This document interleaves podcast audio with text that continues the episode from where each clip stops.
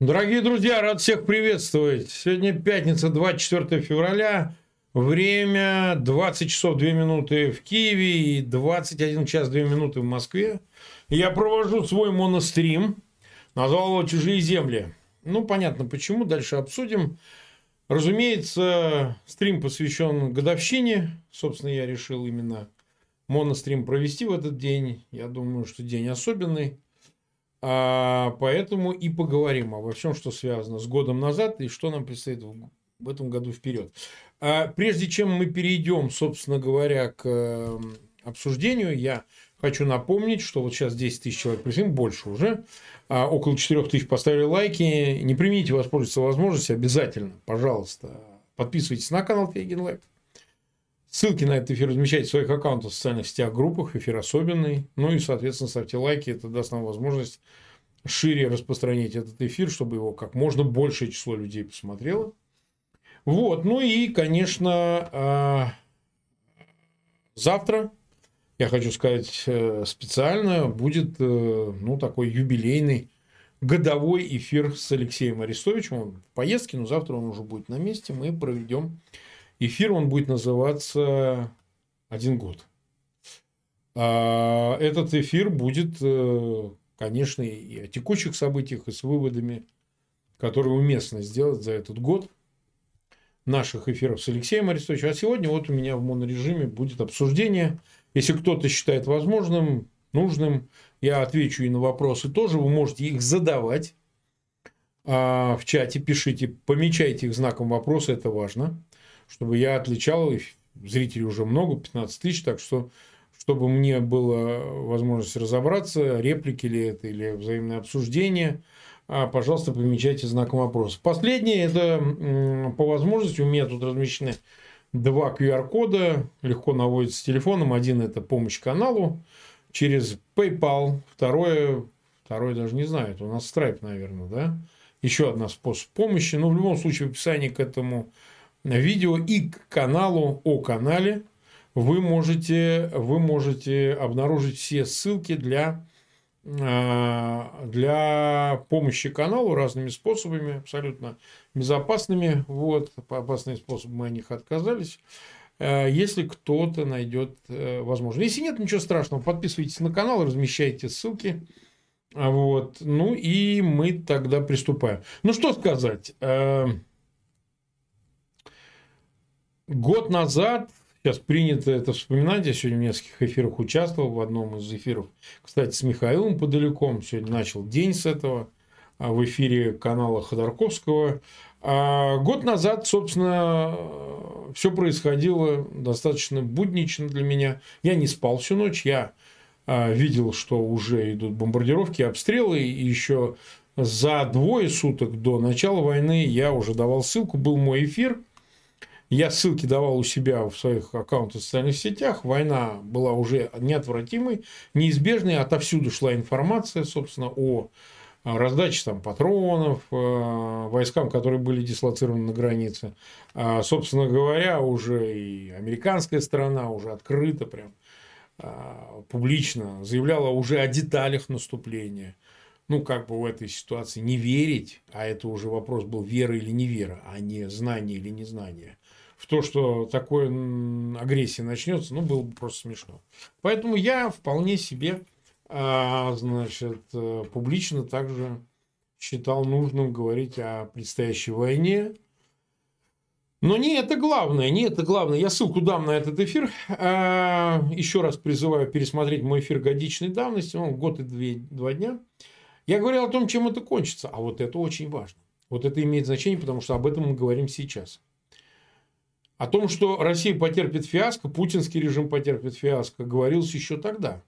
Не в силу прозорливости особой, а понимание того, как а, будет складываться ситуация. Возникло оно не из только поддержки Украины. Я все-таки 8 лет отдал тому, что защищал украинских политзаключенных с 2014 года. Разные были люди, кого я защищал, но в общем и целом я добросовестно а, свою работу делал как адвокат. Потом меня лишили из-за вот этих защиты адвокатского статуса, но не только из-за этого, из-за того, что я всегда был политическим оппозиционером, оппонентом действующей в России власти, ее врагом, ее ненавистником. Но так или иначе, судьба моя последние годы, скоро уже будет 10 лет, связана была с Украиной. Я, кстати, с 12 года пребывал в Украине, даже с 10 я занимался еще и делом Облязова такого, там один из кейсов был еще до войны при Януковиче в Украине, и поэтому прилетал в Украину и тогда уже, еще задолго до событий 2014 года.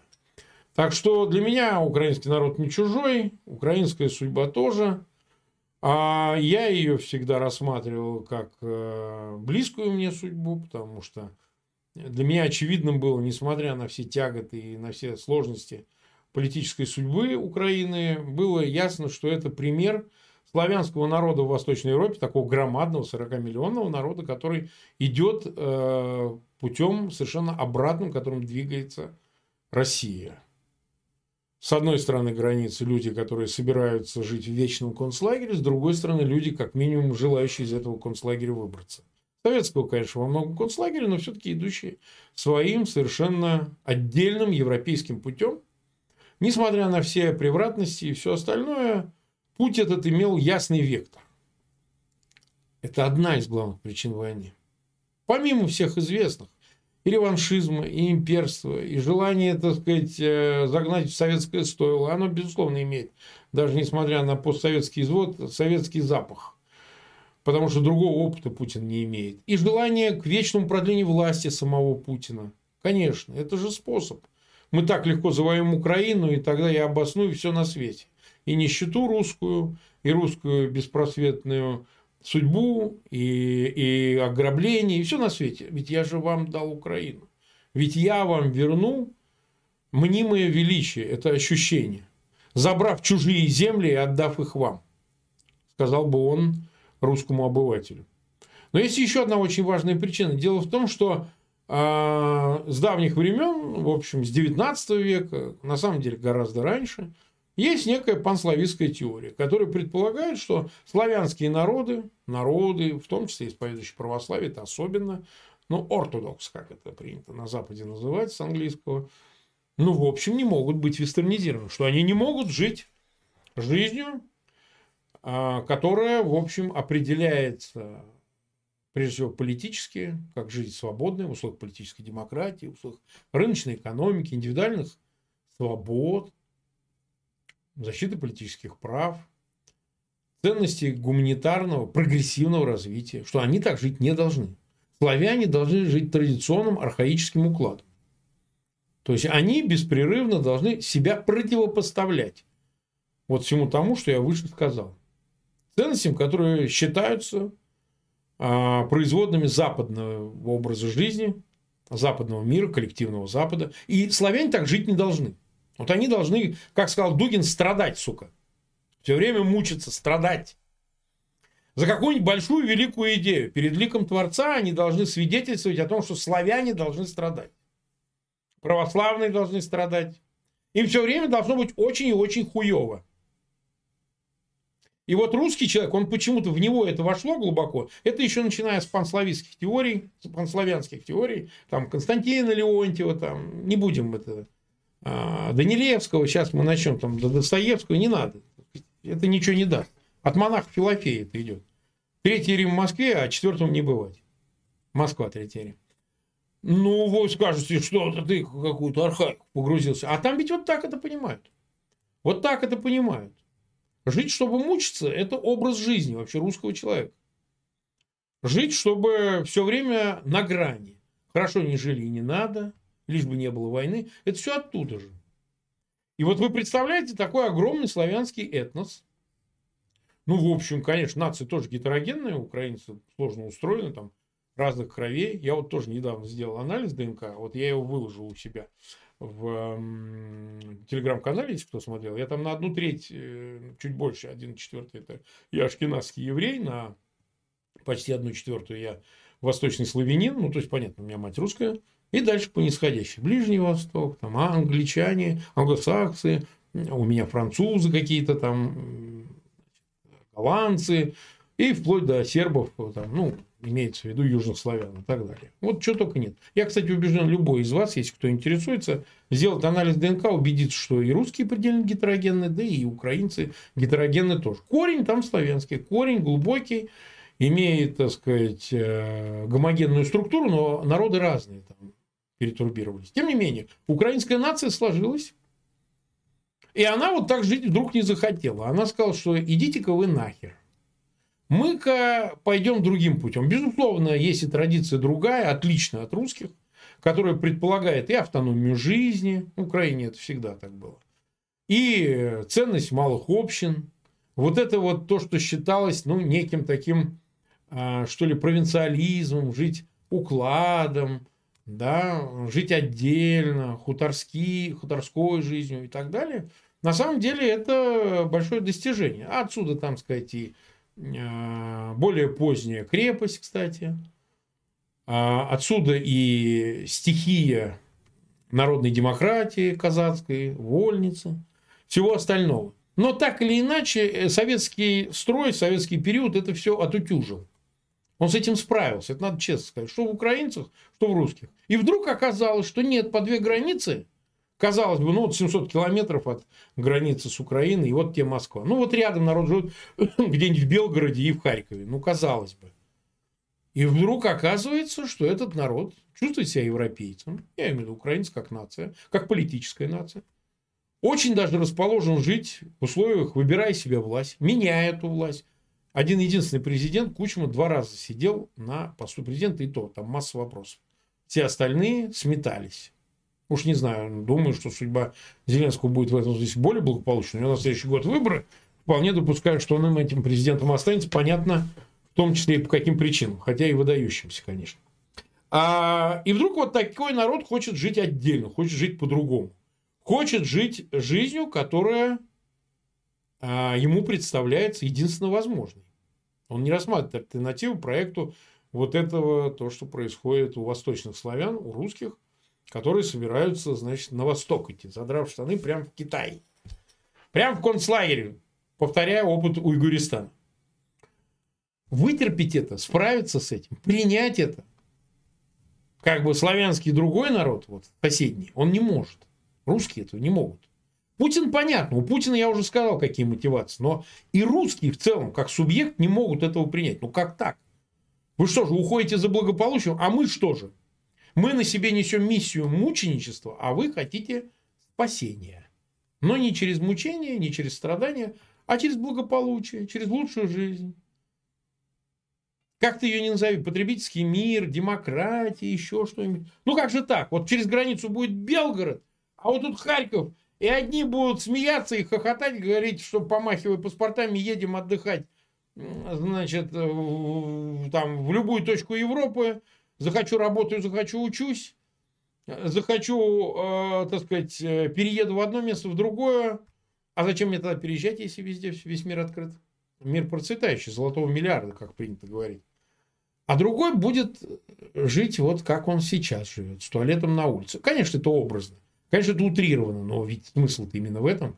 Как может позволить власть, русская власть, допустить, чтобы кто-то рядом через границу жил лучше? Жил по-другому, жил так, чтобы власть зависела от этого индивидуума, а не наоборот.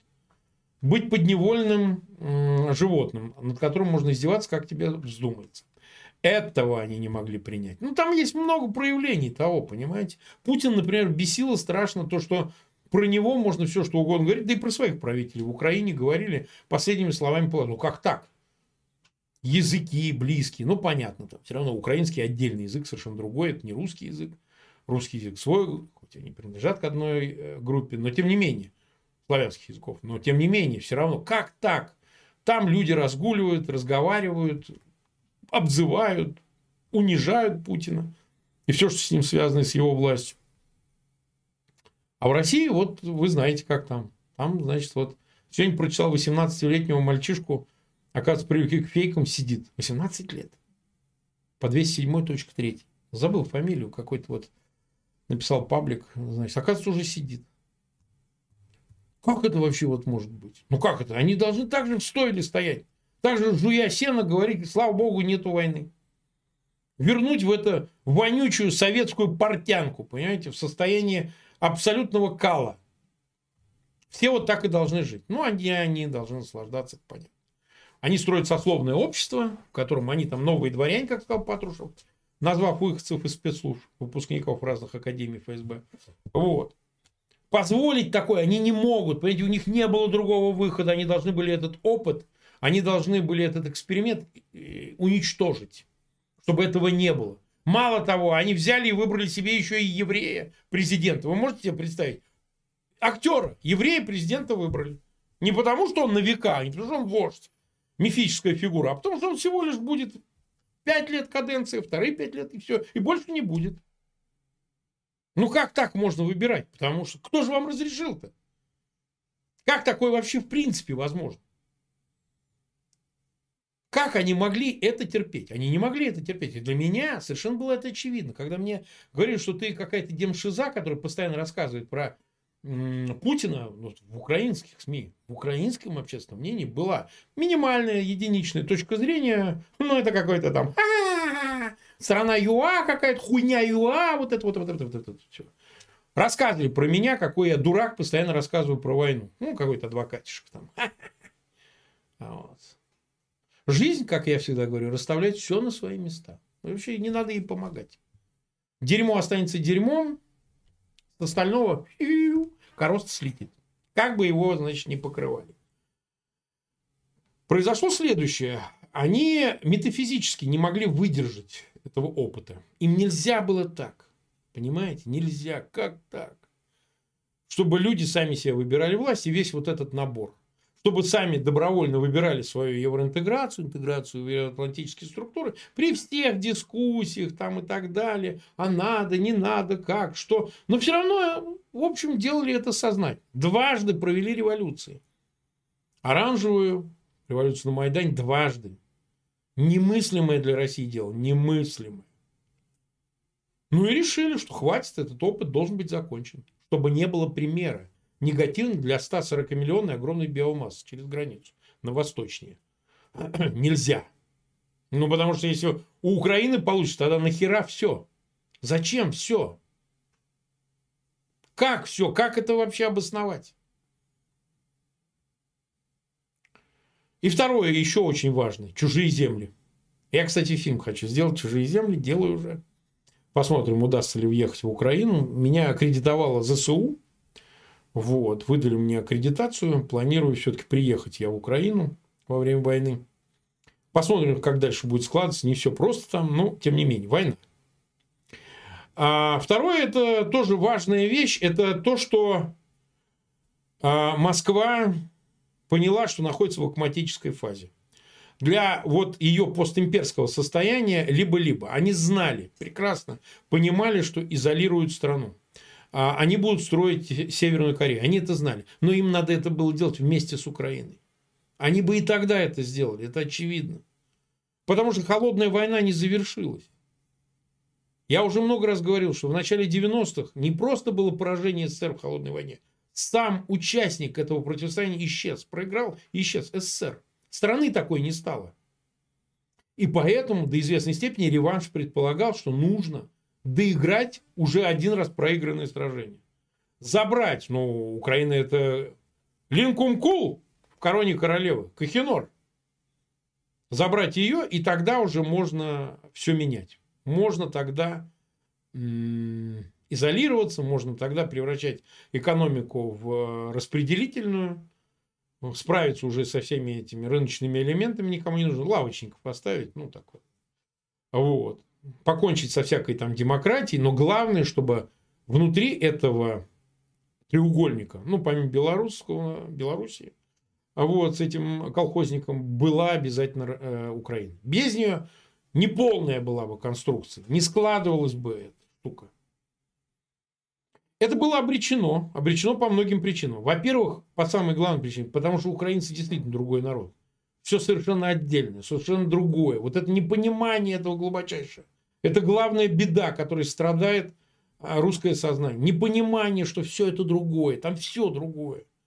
Ничего не одно и то же. Даже канонический язык церковный, тот другой. И стремится к тому, чтобы быть совсем другим. Там э, есть понимание и того, что сознание другое, менталитет другой. Как бы он ни истребил, пусть один процент остался. Вот ДНК в этом помогает, но он все равно другой. И вот эта инаковость, она и, собственно, себя спасла. Тем, что украинцы, они не могли проиграть. В этом есть божественный промысел, безусловно. Господь их вывозит, что там говорит. Даже для атеиста это вполне допустимый аргумент. Но какая-то же есть загадка в этом. Что этот монстр, наследовавший, значит, рухнувшему колоссу, не справился, собственно говоря, с одной из своих колоний, да, бывших колоний частей. А все потому, что э, колония это на самом деле оказалась сильнее метрополии. Как раз за счет этого духа, за счет этого самообладания и самоуверенности почтительный, проявивший себя в том, что они суверенная нация, что украинцы не желают быть ничьим младшим братом, старшим, боковым там, уж я уж не знаю кем, просто не желают. Они сами по себе, сами отдельные. И понимание того, что э, э, с этой отдельностью никто не собирается справляться на Западе. Да? Западнее никому нет дела до того, какие украинцы. А восточнее, да, их надо истребить. Там главная цель этой войны, в том числе, была полностью истребить украинскую нацию. Уничтожить этот народ до последнего. Где-то физически, а где-то духовно, морально, языковым образом, политическим. Ну, неважно. Это тоже детали. Техника. Кого с завязанными руками в голову выстрелить, а кого живым зарыть, понимаете? А кого просто, значит, в школе. Указкой, указкой, указкой, сука. Не говори дякую, говори спасибо. Ну, что-нибудь вот такое. Они открыто же об этом говорили. Вот Михалков встречался с учителями в Подмосковье. Просто включите в интернете запись, там прям в прямой он говорит. Истребить. Я уж не говорю про всякое говно, но это образчики культуры русской. Ну как, он же режиссер, он же снимал замечательные работы ранние. Всякие раба любви, там, механическое пианино. И вот они говорят, надо уничтожить. А говорит, да ладно, ну зачем вы так говорите, что украинцев хотят уничтожить, что пришли их уничтожить? А зачем вы пришли тогда? И, собственно говоря, из этого пара неприхотливых выводов. То, что они проиграли, это закономерность. Это обречение. Потому что, во-первых, имперская политика в 21 веке не имеет шансов. Во-вторых, справиться с украинским народом россиянам не суждено было. По той простой причине, что народ э, в Украине да, западнее от э, России гуще, крепче оказался. Просто крепче. Русская нация разрыхлилась. Именно Путин ее и разрыхлил. Он ее превратил в людей, которые как рабы идут на убой. Совершенно не понимая, зачем они это делают. Они не убеждены. Они прошиты этими штампами. И так победить нельзя. Причинами дополнительными, которые сугубо материальны, является то, что это не вторая армия мира – что нет никакого мощнейшего ВПК. Это миф. Советский миф, перекочевавший в постсоветское время. Все обман. Все от начала до конца обман. Никакой правды. Ничего святого. Не за что умирать. Не за что воевать. Они это и демонстрируют. Несмотря даже на то, что так ожесточенно идет война, где-нибудь в Бахмуте это может так не выглядеть из окопа. А вот из других мест это так выглядит. Часто глаз замыливается. Невозможно бойцу судить о масштабе, которого рассуждаем мы. Наверное. Он видит и сопротивление, и, может быть, проявление мужества и героизма со стороны русских. Это правда. На войне так бывает. И нередко. Но в целом это все полнейшая глупость. Бахмут, Солидар и все остальное не нужно русскому человеку. Осознает он это или нет, это чужие земли. Они ему не нужны. Я много раз говорил, что Россия пустая, незаселенная, необжитая, находящаяся в тяжелейшей яме страна. У нее нет ничего. Ее главным образом стал туалет на улице. Люди не хотят ничего делать у себя дома. Не хотят приводить ничего в порядок. Они хотят раз за разом переходить на новые территории и засирать их. Он как этот Гурулев стоит на 23-й и говорит, втыкать флаг. Он говорит, если надо разрушить город, значит город. Если область, так область, говоря об Украине. И Киев, мать, говорит, городов русских, ну давайте его разрушим, чтобы воткнуть, сука, флаг. Им обязательно надо везде воткнуть свой флаг. Хоть в жопу, хоть еще куда, но обязательно воткнуть им флаг. Они никак не в состоянии заняться собственной страной, подмести и убраться. Наладить хоть как-то эту жизнь, там, хоть как немного наладить эту жизнь. Суметь справиться с окружающей действительностью. Неважно, материальной или метафизической.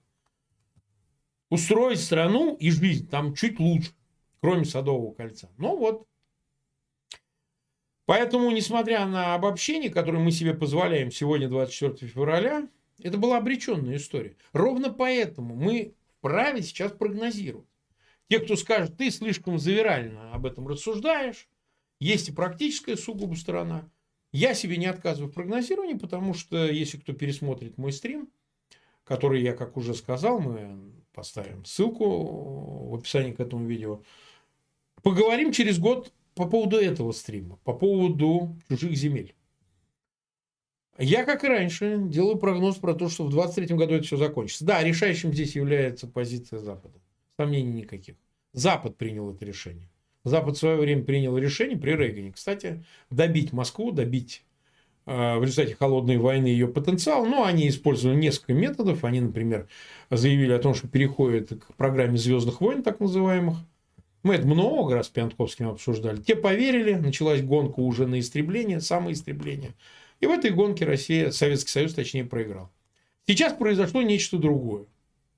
Они тешат себя надеждой, что их втянули в войну, и это какое-то моральное оправдание. Ой, мы не хотели, нас втянули, Америка нас заставила. Весь этот год прошлый, 21-й, позапрошлый, мы смотрели, как их уговаривали, чуть ли не на коленях, не вступайте в войну, отведите войска. Ну, теперь спасительные будут рассказывать, что такую страну потеряли путем того, что англосаксы хитрожопые втянули нас в конфликт с братьями славян. Ну, это понятно, они всегда найдут себе оправдание, пидорасы всегда его находят. Так вот, э, скорее всего, с высокой степенью вероятности, судя по тому, что происходит – широким фронтом начинает действовать Запад, начиная, видите, от танков и самолетов где-то в, а, в Эстонии и заканчивая, собственно говоря, а, вообще операцией в Молдове, которая вообще-то может произойти. Я бы ее не исключал. Я все-таки сторонник того, что, скорее всего, это не произойдет немедленно, но по ходу наш прогноз, когда-то я говорил о том, что по итогам войны Украина станет субгегемоном на пространстве бывшего СССР, ну, как минимум в части Восточной Европы, потому что ну, надо решать проблемы с московским присутствием. С присутствием на, в странах бывшего СССР. С военным присутствием. Никакие не миротворцы в Приднестровье, а обычные оккупанты. И цель их нахождения – это оккупация. И, так сказать, иллюзий питать не стоит. И таких несколько мест. Ну, и в Грузии там, и Беларусь оккупирована слову сказать.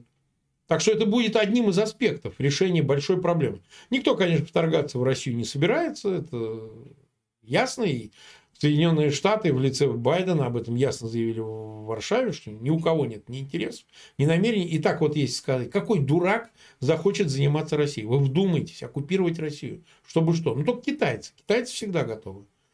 Эти, да, их уговаривать не надо. И остальные-то. Вы представляете, вот столкнуться с этой махиной. Ровно поэтому, когда мне говорят, что а что будет, а вот после Путина, постпутинское время, какие найдутся значимые силы, которые займутся переустройством России. Вы представляете, какое это должно быть гигантская работа? Да чур меня чур, на самом деле. Это первая реакция нормального, так сказать, человека с каким-то образованием, мышлением, бэкграундом политическим. Ну так, по большому счету, от благополучия Западной Европы поехать окунуться обратно в Россию, чтобы ее переустраивать, налаживать там человеческую жизнь. Ха-ха. Да пусть кто помоложе возьмется, понимаете? Ни один оккупант не решится, цивилизованный, я имею в виду прогрессивного мира, заниматься Россией. Да, да ну его нахер это. Но я еще раз подчеркиваю, что Европа и Восточная будет подчищена. От всех этих экспансионистских намерений Москвы ничего не останется. Война закончится в 23 году. С высокой очень степенью вероятности она закончится действительно деоккупацией практически всей территории Украины до границ 91 года. Могут отказаться варианты по Крыму, вот, разные, и это не обязательно будет касаться того, что Крым останется в составе России. Но это умозрительная конструкция, которая, может быть, сами себе отдельные там в России деятели рисовали бы такую конструкцию.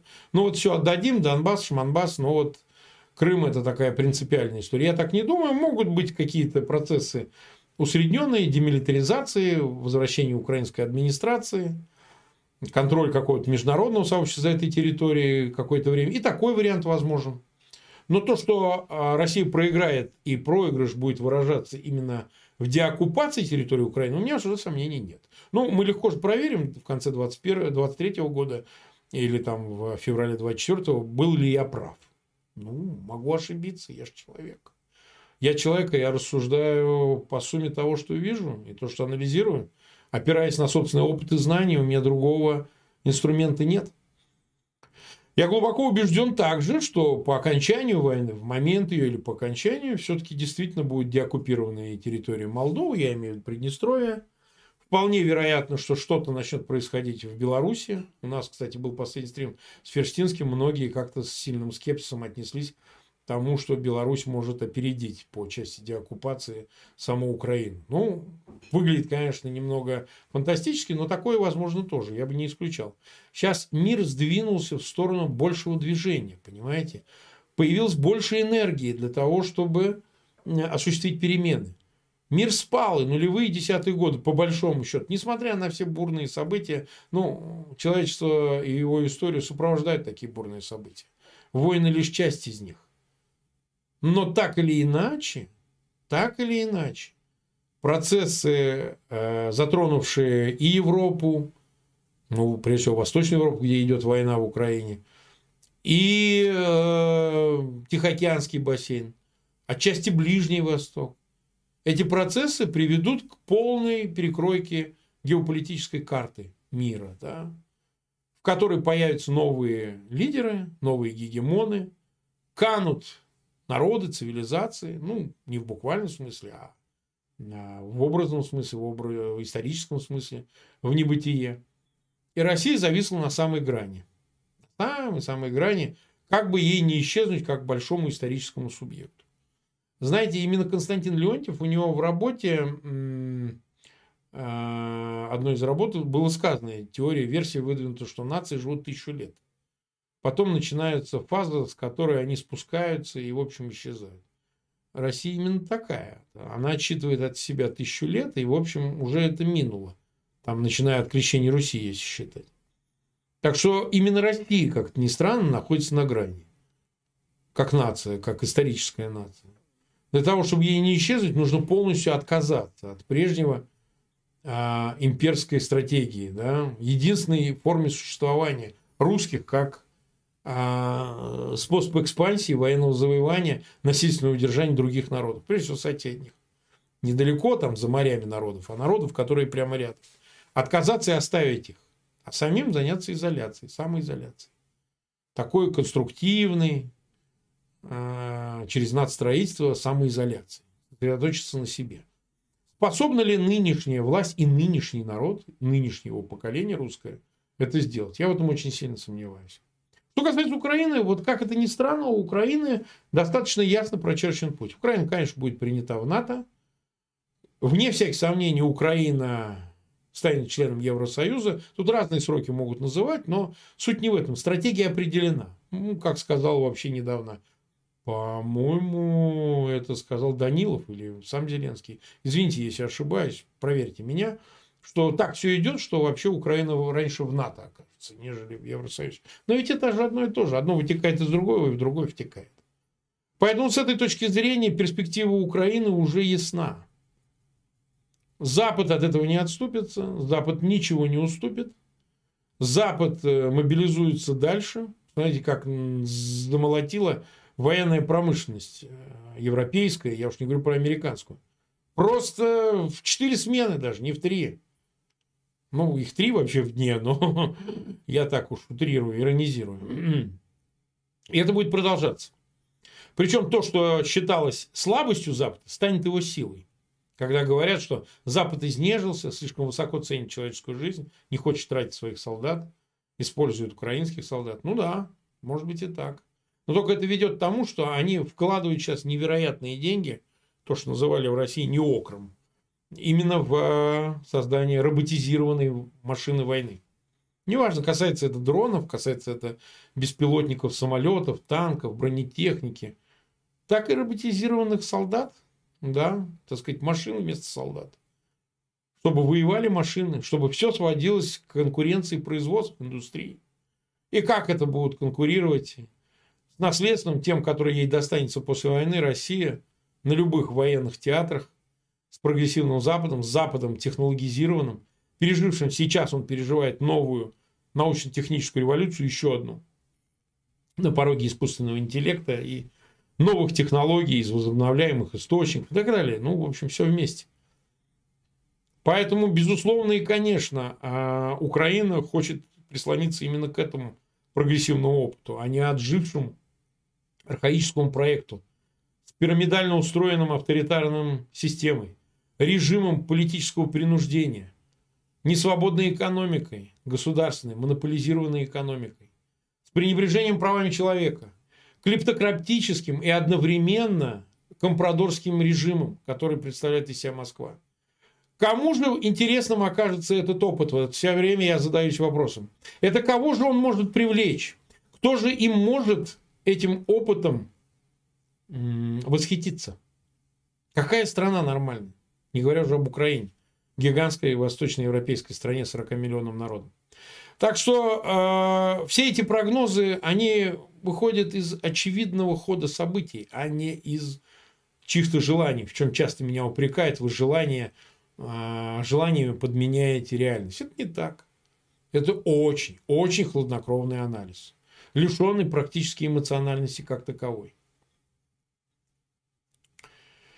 Ну что же, 36,5 минут мы в эфире, 56 тысяч нас смотрит, 22 тысячи поставили нравится отметки. Как обычно, я прошу, пожалуйста, ссылки на этот эфир размещайте в своих аккаунтах в социальных сетях и группах. Обязательно, э, обязательно подписывайтесь на канал Фейгин Live. Мы чуть-чуть не дотягиваем до 2 миллионов 70 тысяч. Помогайте нашему каналу, а я отвечу на ваши вопросы, потому что время еще у нас, конечно, есть. А вопрос СЭСК 98-91. Марк, расскажите по поводу мирного плана Китая. Что они сегодня представят? Ну, а, все уже это обсудили, это уж обсосали в 10 разных, сотнях разных комментариев, экспертных оценок и так далее. А Китай обнародовал принципы, он не обнародовал планы, там нет никакого плана. А в чем был план? Пункт первый. Соблюдать международное право. Все, больше дальше ничего не имеет значения. Все остальные пункты, ну там некоторые говорят, о недопустимости ядерной войны, это, конечно, камешек в огород Москвы, прекращающий полностью ядерную риторику, но это уже и до этого было. Мы об этом много-много раз говорили, обсуждали. Что после 14 ноября, после переговоров Си Цзиньпина и Байдена и по итогам их заявлений, в том числе и из Пекина, о недопустимости использования ядерного оружия в войне конвенциональной, да, вопрос с применением ядерного оружия снят. А сейчас он с риторикой снят. Больше Путин не сможет этой риторикой оперировать, потому что один из пунктов этих, э, этого урегулирования, на который, кстати, уже МИД РФ ответил, ну, опять, мы всегда готовы, чего вы готовы, долбоебы. Вот. Э, в итоге они откажутся и от ядерной риторики. Так что Украина в этом смысле, вот это тяо-сяо, как они, э, тактическое ядерное оружие, стратегическое ядерное оружие, они там в пабликах называют тяу-сяо, тяу-сяо, тяу-сяу. Вот. Пишут эти пропагандисты. Так вот, от этого будет избавлено. Теперь, что касается риторики в целом, ну, а он этот, этот принцип, опубликованный Китаем, ни тем, ни другим. Вот я бы так сказал. Некоторые говорят, что это больше в пользу Москвы, там говорится, односторонние санкции недопустимые, там, значит, э, э, односторонней поддержки, что сесть за стол переговоров. Ну, а что? Переговоры возможны. Сначала давайте выполните первый пункт. Э, территориальная целостность, суверенитет стран международно признанная граница, а потом, пожалуйста, хоть, хоть миллион переговоров. А какие проблемы? Пункт первый же. Международное право. А международное право предполагает вывод всех войск российских. Ну а что? А что оно еще предполагает? Что еще тут обсуждать? Это не предварительные условия, это изначальное, да, принимаемое обеими сторонами, чтобы вообще какие-то переговоры были возможны, э, так сказать, предпосылка, которая, без которой вообще все теряет смысл. Если, допустим, Россия не принимает международного права не считает себя частью системы международного права. А о чем тогда разговаривать? На какой основе строить переговоры? Только на взаимных интересах? Ну, так и нет никаких обязательств. Можно обещать все, что угодно. Вы выводите войска, а мы вам Луну подарим, понимаете? А потом сказать, все, кто тебе обещал, была лайка, понимаете? Поэтому, когда я говорю о том, что Москву можно кидать, обманывать, обещать не выполнять, только по одной причине. Единственное, потому что Москва сама себя выпилила из системы международного права. Если нет международного права, нет константы, которая между всеми сторонами сложно устроенного мира, системе безопасности, очень сложно создававшейся десятилетиями. Внутри нее нет признания э, международного права как обязательного источника отношений, да, безопасности, всего остального. Это заложено и ООН там, и всем остальным. Ну, так значит, надо и вести себя так же. Многие говорят, нет, мы не можем этого делать, так сказать, мы не такие, как русские. Ну, погодите. А, если не отвечать той же монетой, если не предполагать, что человек, игнорирующий международное право, заслужит к себе отношение только международно-правовое, ну, там вообще ничего не получится. Москва не соблюдает никаких своих обязательств. Никаких вообще и никогда. Ровно так же к ней надо относиться. Но если первый пункт действует, предложенный китайцами, тогда это вообще все меняет. Ну, хорошо, давайте тогда разговаривать. Но, но, но вы-то должны исполнить этот первый пункт. Он безусловный. Он не предполагает каких-то оговорок. Международное право – это международно признанные границы, государственный суверенитет. Если бы границы России подверглись бы такому же испытанию, да, на территории России вступили украинские войска, и вот офицеры ВСУ гасили бы бычки там, а жопу Рогозина или там Мединского или Пригожина. Ну, конечно, тогда можно было говорить, ну что же вы делаете? Вы отказываете в международном праве своему месту там и, и, и не соблюдаете его и так далее. Но это же не они сделали. Это неотменяемый первый пункт, неотменяемый. Вторглась на территорию Украины Россия, а не наоборот. Что тут можно риторически обсуждать? А давайте за столом переговором признаем геополитические реалии, как говорит Москва. Какие нахуй геополитические реалии? Вы вошли в чужую страну, захватили территорию. И говорите, это, говорит, геополитическая реалия. Какая херам это геополитическая реалия? Это произвол и агрессия, которая осуществлена в одностороннем порядке.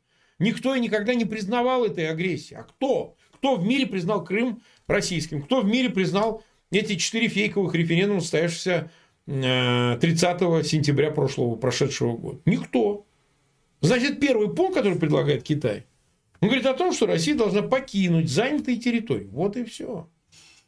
А дальше уже, конечно, возможны переговоры и все остальное. А почему нет-то? Какие там у нее есть э, опасности, там, страхи, безопасный мир? Ну да, за вычетом войны, пожалуйста, все что угодно можно обсуждать. Такие переговоры могут десятилетиями длиться. Десятилетиями. С какими-то производными результатами, а почему нет? Так что Китай, видимо, имел какой-то план. Я так думаю, что Ваны не случайно поехал на Мюнхенскую конференцию, поговорил с Блинкиным, Барелем, заехал в Москву. Вот так Путин разговаривал. Вот так он разговаривал. Вот так. Дайте наушники. Сейчас я вам, товарищ Ваны, разрешите вам, значит, это такой заискивающий. Вот. И поэтому, собственно говоря, они поговорили с ним, поняли, по, стало понятно, что это вообще деревяшка, я думаю, и они выкатили просто общий принцип. Хотя говорили о планах. Это разные вещи. План это когда есть ясность. Вот нулевое, эти уходят, эти то, эти все, берут на себя обязательства. Русскоязычное, русскоязычное население Крыма никто не плющит, ну что-нибудь такое. Ну какой-то хотя бы можно обсуждать. План-то нет, так что я думаю, просто э, Китай в этом смысле самоотпилился, я бы сказал. Да, ну, он изобразил себя посредником. А между кем и кем, на что влияет, ну, ни о чем. Так что это не план, а принципы. Ну так что ж, принципы и принципы пусть все обсуждают. Поехали дальше. Почти 60 тысяч нас смотрят. Давайте поговорим со, так, так, так, у спонсоров вопросов нет. А тогда посмотрим, что у нас наши зрители спрашивают.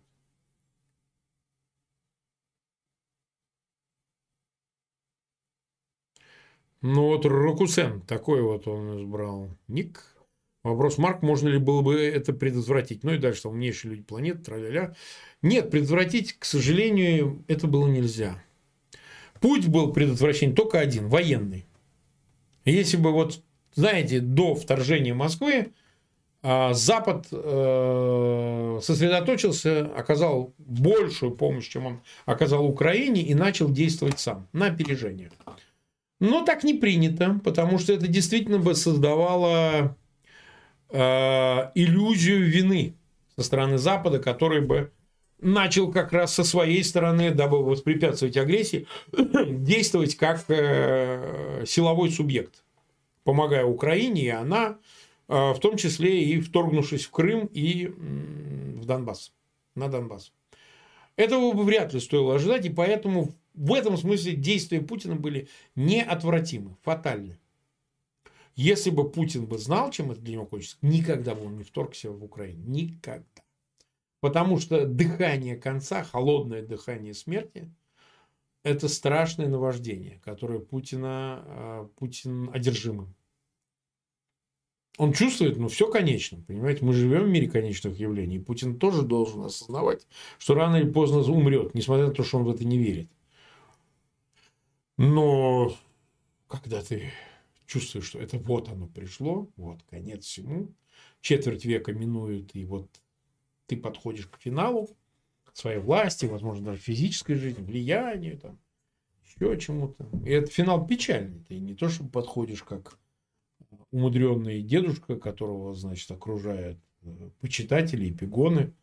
Нет, ты свинья, которую все ненавидят и жаждут, чтобы ты сдох. Ну, наверное. Тем не менее, он э, рискнул, он решился. Я думаю, что уйдут десятилетия на анализ этого всего, информацию, скрытые архивы, кто там на него влиял, кто не влиял. Но это его решение в конечном итоге, понимаете? Это его решение, и он должен испить до конца все это. Все прям до конца попробовать. Все должно с ним произойти. Чтобы это было историческим уроком. Ну, так устроена человеческая жизнь, человеческая судьба. История так устроена. Так падают династии, так падают диктаторы, так падают империи. Вот, постимперии в том числе. Так что в этом смысле предотвратить было нельзя. Это мое такое мнение. Все 8 лет к этому шло. А вот. Ну и пришло. Вот мы тому свидетели. Я бы сказал так. Какими темпами после войны восстановят наши города? Калантарян, Калантарян спрашивает таким ником. Ну, украинские города будут долго восстанавливать. Иллюзий не стоит питать. Это тяжелая история. Будут деньги, будет все. Будет мирная жизнь, она будет насыщена своими проблемами. Понимаете как? Она кластерами будет это все возникать. Возникнут целые новые отрасли экономики. Возникнут какие-то э, новые предприятия, какие-то новые фундаментальные направления, понимаете? То есть, ну, война часто является этому стимулом. Очень часто. Посмотрите, как Германия восстанавливалась и так далее. Но это не будет быстро. Это не будет одномоментно. Много будет на этом пути проблем и, и так сказать, и бед социальных, и экономических, и политической реакции на это будет болезненной.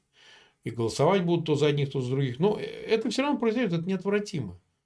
Современный мир так устроен, современная экономика так работает.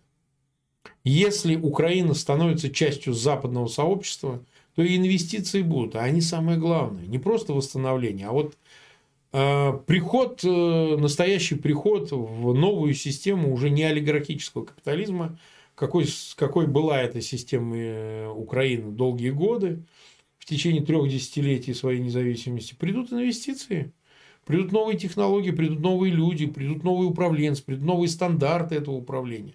Все-таки, конечно, если оценивать э, все, что есть самое а, непередовое или самое отсталое в Украине, это прежде всего его аппарат управления это прежде всего государственная система. Да, во время войны она себя и проявила не худшим образом, не потеряв рычагов этого управления.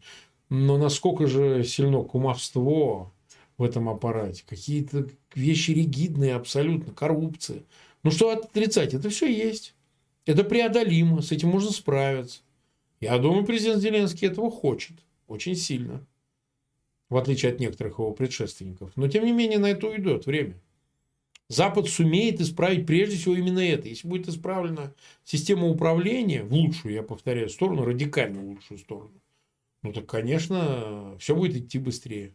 Но еще раз, иллюзий питать не стоит, это тяжелая работа, потому что а, разрушалось все целенаправленно, понимаете? Вот это целенаправленное разрушение, а там в Кремле, в Генштабе, да, они понимали, куда бьют, для того, чтобы максимальную болезненность нанести тем самым для вот всех аспектов э, дальнейшего восстановления и экономики, и хозяйства, и так далее, и социальной инфраструктуры, и всего остального. Поэтому, конечно, это будет очень-очень непросто. Так. А, Алексей Карпенко спрашивает, когда стрим с Андреем Космичем? Зависит от Андрея Космича, это не от меня зависит. А, он решает, когда подходящий момент наступает, сам мне об этом пишет. Вот, глупо вызывать в нем а, желание просто выйти и говорить ни о чем. Это бесполезно, он на эти вещи все знают абсолютно не падкий.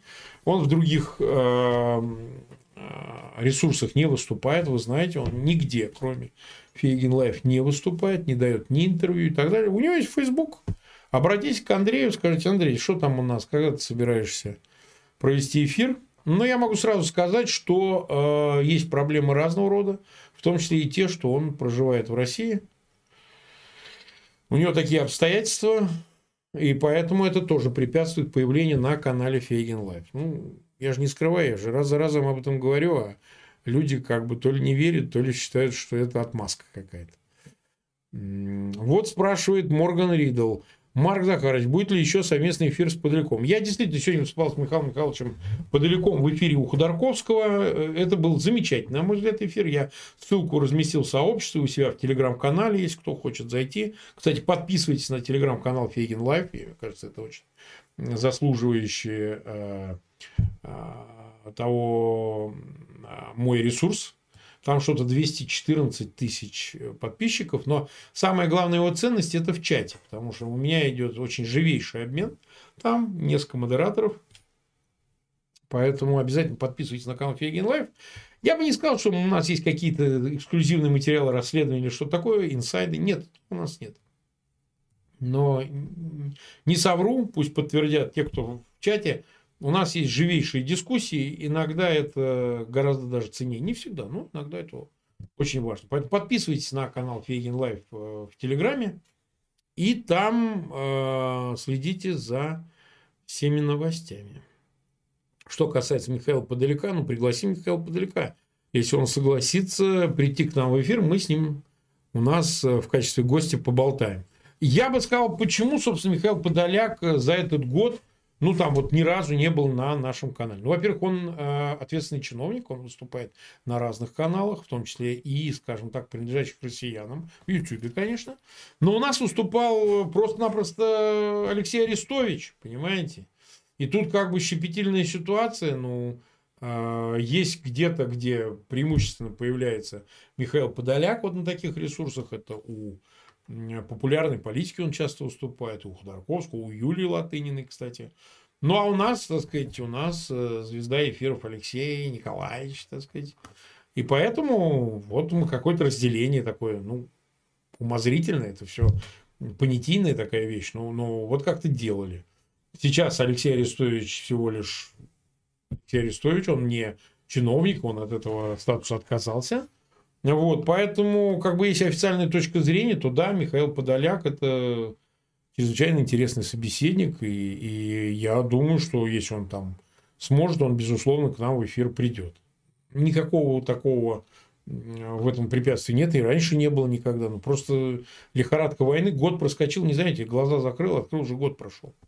Вот, поэтому, конечно, и безусловно, мы будем приглашать Михаила Подоляка и Подлека и будем проводить эфир. Давайте чуть подождем, сейчас пройдет это все, а, и мы к этому вопросу вернемся. Вопрос Марку. Оля спрашивает. Марк Захарович, если я правильно поняла, назад в РФ вы возвращаться не собираетесь никогда. Нет, вы неправильно, Оля, поняли. Давайте я этот вопрос разъясню. А в путинскую Россию просто нет смысла возвращаться. Даже и для того, чтобы мы подразумеваем то, что мы называем борьбой за смену режима. Мы это можем делать разными способами. Абсолютно не обязательно возвращаясь туда, тем более, что вы понимаете, чем это закончится. Не мне вам рассказывать, мы видим тому пример. Я все-таки предпочитаю оставаться свободным. А это все предполагает. Если ты не в тюрьме, ты можешь вести вот эфир с вами, Оля, разговаривать, ты можешь в конце концов поливать их из бронзбойта, и они, ты для них недосягаем ну, относительно. А вот, и в конце концов делать то, что ты считаешь нужным. Вот именно этим я и занимаюсь. Возврат в Россию может произойти при нескольких важных обстоятельствах. Когда там начнется, когда сам народ захочет что-то изменить. Это не обязательно, что Путина уже не будет. Может, Путина еще будет. Но пока этот народ, русский народ, не предпринимает ничего и не дает даже сигнала, что он готов, что хоть что-то изменить в своей судьбе, такие люди там бесполезны, понимаете? Для чего? Чтобы показать пример чего? Ну, вот Алексей Навальный, он вернулся. И что? Какой результат? Он сидит в тюрьме. Народ бунтует, народ требует его из этой тюрьмы вытащить. Нет. Он безразличен, но в основной своей массе. Понимаете? Это не значит, что жертва Навального невысокая. Она высокая. Это человек идейный, человек глубоко убежденный. Но, как и раньше, я считал, что ему не надо было возвращаться. Это не то, что там ошибка, не ошибка. Я не оцениваю это. Помните, как со мной спорили все, что Фегин тут рассказывает, зачем это он, с Крашенинником в основном, с Федором в наших эфирах, вот у нас затевался спор. Ну, у Федора своя точка зрения, у меня своя точка зрения. В конце концов, каждый имеет право. И я считал, что возвращаться не надо. То же самое я обращаю к себе. А для чего? Чтобы что? Сейчас предпосылок для таких возвращений, вот меня или там кого-то другого, просто нет. Они отсутствуют. Эти предпосылки возникнут, когда бои в Белгороде начнутся. Вот тогда интересно. Но начать их должен не Фегин, который приедет и э, с мотыгой пойдет, значит, штурмовать здание ФСБ. Нет, так не получится, так не будет уже. Нет. Мы десятилетиями стояли с этими митингами. Я прошел все возможные все мыслимые и немыслимые антипутинские организации в э, России нулевых и десятых. И что?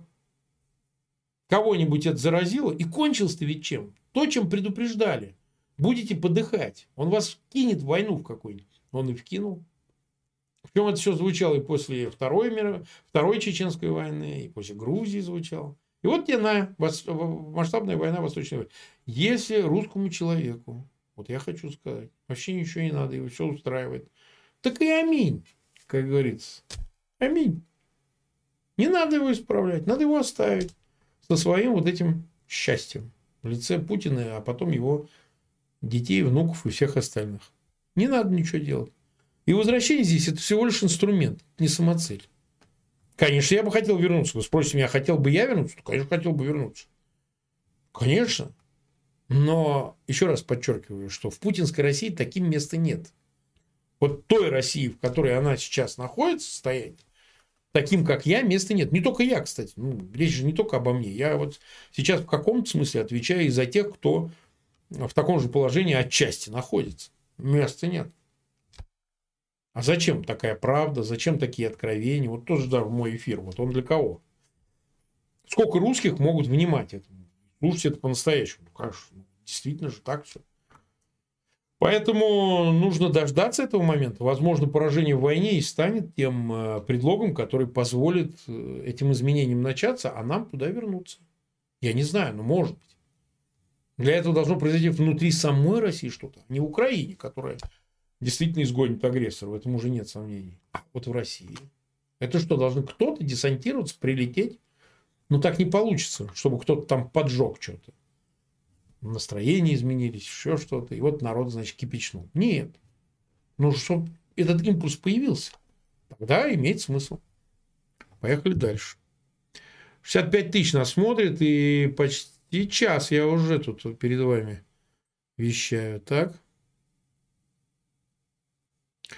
Ольга Незнамова спрашивает. После победы Украины захочет ли Финляндия вернуть себе земли, отобраны, Светогорск, Энса, например. Это, но это Карелия, это по итогам, как вы знаете, финской войны, все-таки какая-то часть земель э, финских действительно была отнята Советской Россией, Сталинской Россией, Советским Союзом. И вопрос э, судьбы этих земель, Карелии, в Карелии и так далее, он открытый в том его смысле, что в случае начала распада – России. Процессы, повторяю, а, не желанного или нежеланного, объективного или субъективного. Знаете, как сейчас говорят, вы, сука, русофобы, хотите страну расчленять. Путин сказал, мы этих предателей, которые за расчленение, значит, будем наказывать. Он в своей речи перед федеральным собранием.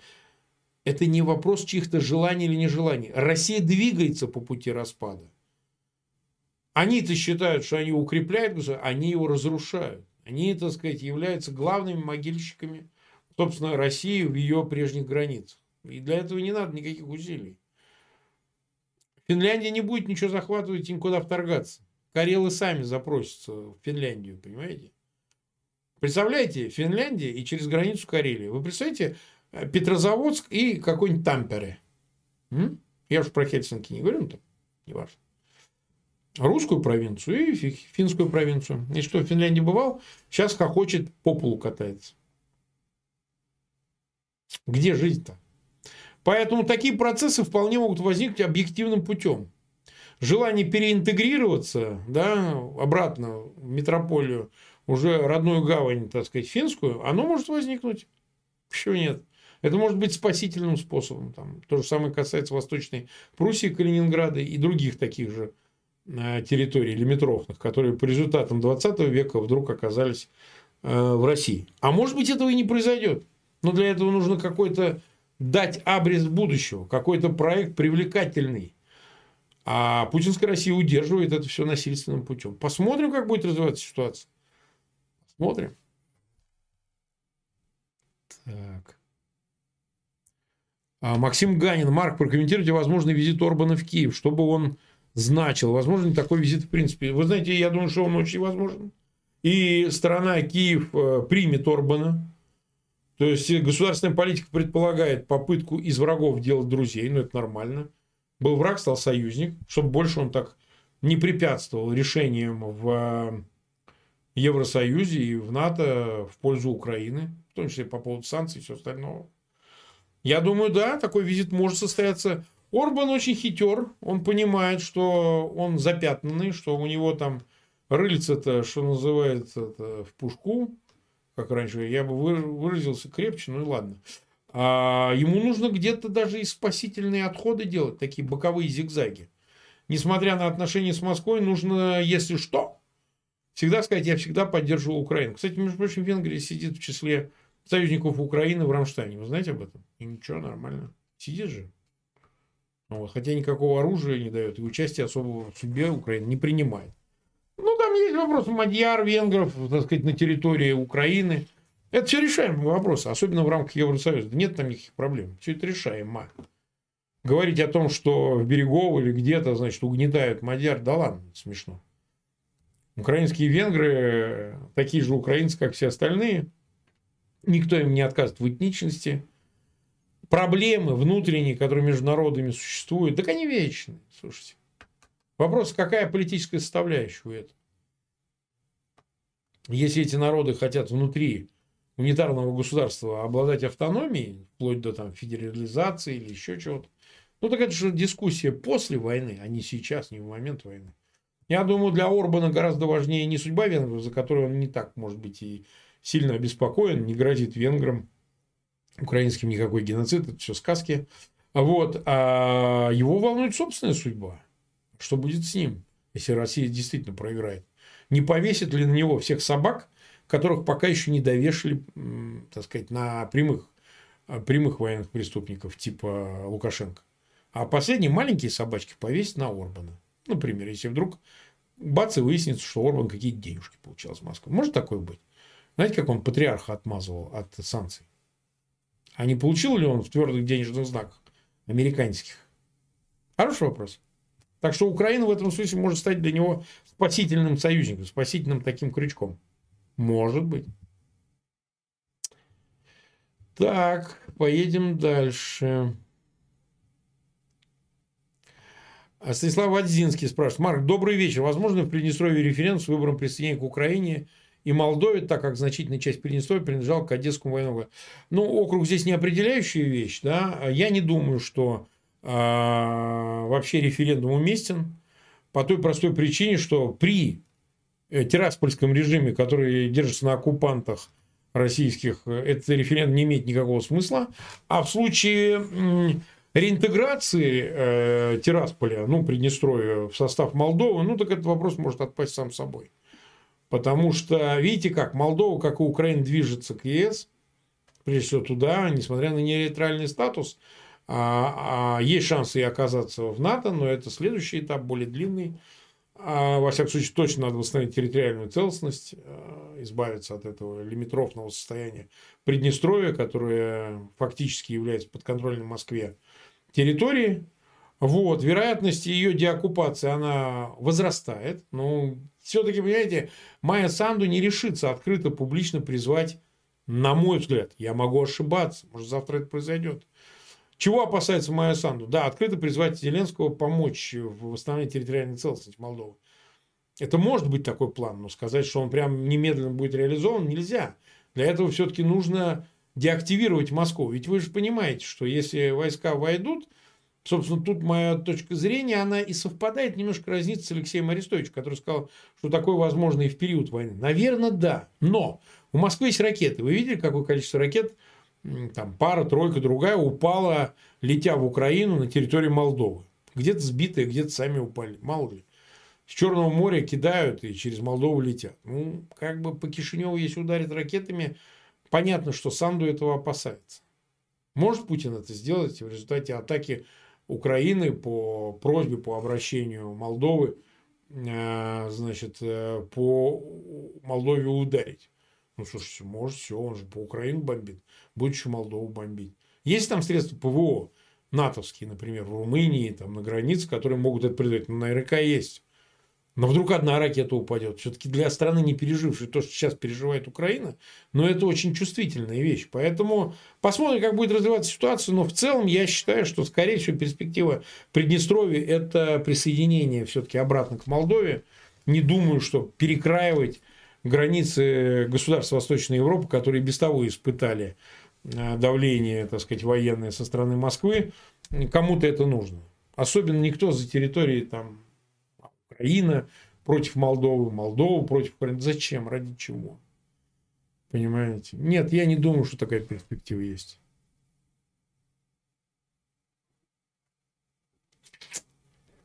Так, давайте еще посмотрим. Надя Д. спрашивает, почему Россия не идет по западному сценарию в принципе. Ну, потому что такова ее история и таков менталитет, увы, это более глубокая причина, которая связана, собственно говоря, с судьбой русского народа, субмаргинальной нации, которая сочетает в себе взаимоисключающие восточное и западное начало, которая, собственно, несмотря на христианство, не сумела в себе оплодотворить вот это европейское начало – связь с западной цивилизацией. И поэтому мучилась выбором между Западом и Востоком. И Восток чаще побеждал, чем Запад. Но это глубокая историческая причина, которая часто преодолевалась как раз через имперскую интеграцию монарших домов. 300 лет дома Романовых, это все-таки был блестящий петербургский период, ну, с Петра я имею в виду, конечно, когда он создал Петербург. А, блестящий период, собственно говоря, в истории европеизировавшейся э, России, не дошедшей до нужной кондиции, не до полного значит, растворения в Европе. Растворение, конечно, не буквально, мы имеем в виду стать ее частью. Вот. Ну и русская Азия тянула всегда в другую сторону. Что ж греха Такова судьба, понимаете? Но воли народов позволяли изменить эту судьбу, эту зависимость. Часто очень. История знавала такие, э, такие, в общем, трансформации. Да и Украина отчасти тому пример. Отчасти, меньше часть. Но все-таки. А у русских не хватило ни сил, ни воли. Хотя искушение такое было и велико оно было, напомню. Потому что в 90-х годах этот э, вектор был прочерчен. Нужно было просто по нему спокойно двигаться. Я тому свете, я был депутатом парламента в 22 года. Стал депутатом парламента в декабре 93 -го года. Ну, представляете? На моих глазах все это совершалось. Ну и что? И что дальше? Ничего. Э, Алиса Крофт спрашивает. Марк Захарович, прокомментируйте ответ Валерия Соловья у Грэма. Но это канал «Грянул Грэм», я там иногда выступаю, о будущем России. Что она не распадется, а мирный договор по России на Западе уже есть, и он абсолютно никаким образом не унизительный. Ну, Ваид Дмитриевич строит, э, реконструирует часто будущее, исходя из э, где-то инсайдов, где-то своего представления. Я просто не вижу признаков этого. Если это инсайт, ну, будем так говорить, а, то признаков этого мы не видим, потому что ни в риторике, ни в поведении Запада, о котором, если вы правильно а, его пересказываете, уважаемая Алиса, то я этого не вижу.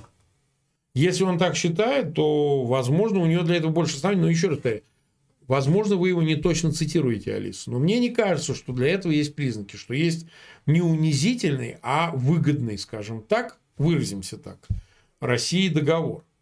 Он выгодный в том ее смысле, что она не оставляет за собой а, территорию Украины и имеет призрачный маленький шанс начать каким-то образом ситуацию э, исправлять. Там, дав возможность там, избавиться от самых чудовищных санкций, еще что-нибудь, продолжить договор о стратегических наступательных вооружениях, которые, из которого Россия приостановила и, ну, де-факто вышла. Понятно, что она его не соблюдала. Но пока я не вижу этих признаков. Просто я их не вижу. Наталья Богомолова пишет, что я вас люблю. Наталья. Так.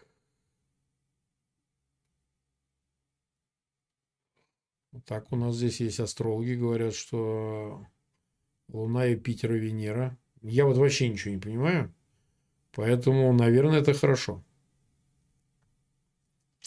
Еще, еще вопрос. Извините за паузу. Извините за паузу. Извините. Вопросов вроде много, на все я не могу ответить. Мы уже час 13 минут в эфире, почти 70 тысяч. А нас смотрит. Вот. Марк спрашивает Вероника, как вы думаете, создадут международный трибунал для Путина в преступления России? Сейчас уже в этом нет никаких сомнений, Вероника. Трибунал будет создан, скорее всего, конечно, в силу объективных препятствий, он не будет создан как производная от Организации Объединенных Наций.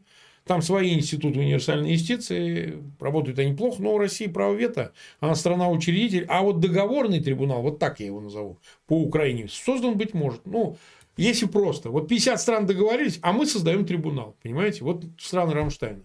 Страны не смешные. Это не Зимбабве, правильно? Это Америка. Там. Сейчас идет подписание вот договора о создании такого трибунала. И вот на этой территории, территории суверенной этих стран, этот трибунал будет действовать. Там будут и конфисковывать активы, там будут ордера выписывать. Если появится кто-то из э, обвиняемых этим трибуналом в совершении военных преступлений, его чик-чик и чик-дрык вот и так далее. То есть в такой трибунал я верю, я думаю, что у него хорошая перспектива. Ну, назовем его условно договорный трибунал. Да, то есть не все страны его будут признавать решение. Ну, не страшно, в Китае он и Северной Корее, и Иране не будет признаваться эти решения. Ну и бог бы с ним. Но ведь это главные страны, которые примут в этом участие. Большая часть стран Европы, практически все. Да, значит, э, почти все Северная и Южная Америка, или там часть азиатских стран, Япония какая-нибудь. Ну и все. И что останется? Так что я думаю, что процесс запущен, тем более он еще имеет утилитарное значение, потому что нужно быстрее конфисковывать активы для передачи Украины. Вот сегодня заявили, что американцы подали иск в собственный суд о конфискации активов Виксельберга на 75 миллионов для передачи их в пользу Украины. Кто-нибудь сомневается, что так оно и будет? У меня нет сомнений. Я думаю, деньги, особенно корпоративные, сейчас в первую очередь улетят. По государственным активам как раз нужен трибунал. Так. Сейчас еще отвечу. Понимаете, он там чат так работает, что он перелетает туда-сюда. А, Группмайстер. Такой задает вопрос, такой у него ник. Марк, здравствуйте. Как вы считаете, в случае оккупации Сибири Китаем, возможно ли, чтобы правительство Поднебесной проводило там ту же политику, какую она проводит по отношению к уйгурам?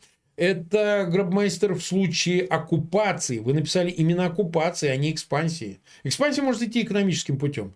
Строят свои города, свои предприятия, приводят своих рабочих, своих женщин даже. Хотя женщины еще там есть за Уралом и так далее. Русских превращают в китайцев. Ну как, если русская женщина вступает в брак, рожает детей от китайца, дети китайцы. И наоборот, там, я не знаю, в конце концов, э, русский мужчина и китайская женщина. Ну, вот так это получается. Более сильный, э, генетика более сильная. Вот. А, а вот если вы говорите об оккупации, то другого политики просто там нет. В случае оккупации, безусловно, это концлагеря, подобные Синьцзянгу и Ристану. Просто по-другому это не бывает. Но экспансия, она этого не обязательно предполагает. Я, кстати, более склонен не к э, описанию этого в терминах оккупации, а в терминах экспансия. Экономическая, социальная, как Остинская компания на Индостане. Мы такие опыты знали за человеческую историю, почему нет? А кто будет там работать? Там 20, меньше уже говорят 25 миллионов, да еще и убывающая демография за Уралом живет. Работать кто будет?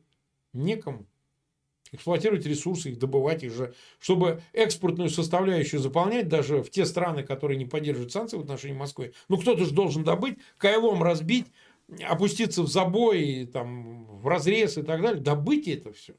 Все эти ресурсы, все эти газ, нефть, уголь, полиметаллические руды, редкоземельные металлы. Кто-то же должен работать, так почему не китайцы? Они сами будут отправлять все функции, которые необходимы и государственное управление, и социальные, и гуманитарные, и так далее. Построят свои города, будут ими управлять. Будут там работать, будут инвестировать в себя, а не в Россию. А вот в противном случае, если дойдет уже до оккупации, это, возможно, следующий этап. Да, конечно, остатки русских, особенно те, которые не хотят перевоспитываться, будут перевоспитываться принудительно. Мы же такое видели. Дело в том, что я уже много раз говорил, русские не хозяева на своей земле. И самое главное, что они этому радуются, вы понимаете? Они убеждены, что так и должно быть. Русские в Сибири не хозяева, сибиряки не хозяева своей земли, не хозяева своих недр. Все отдают в Москву, в Кремль, а на проституток и на пидорасов. Понимаете? Так как же они являются хозяевами этой земли? Каким боком? Вот и все. Вот простой ответ.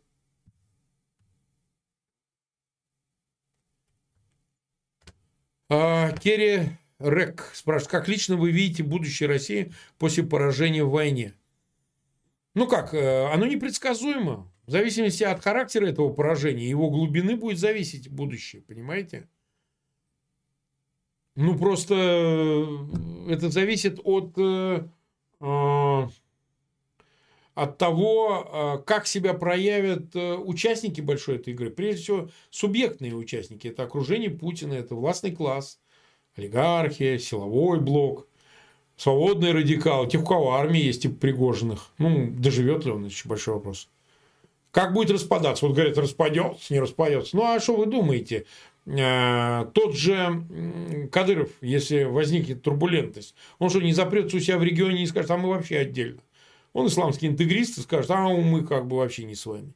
Нет Путина, нет меня. А.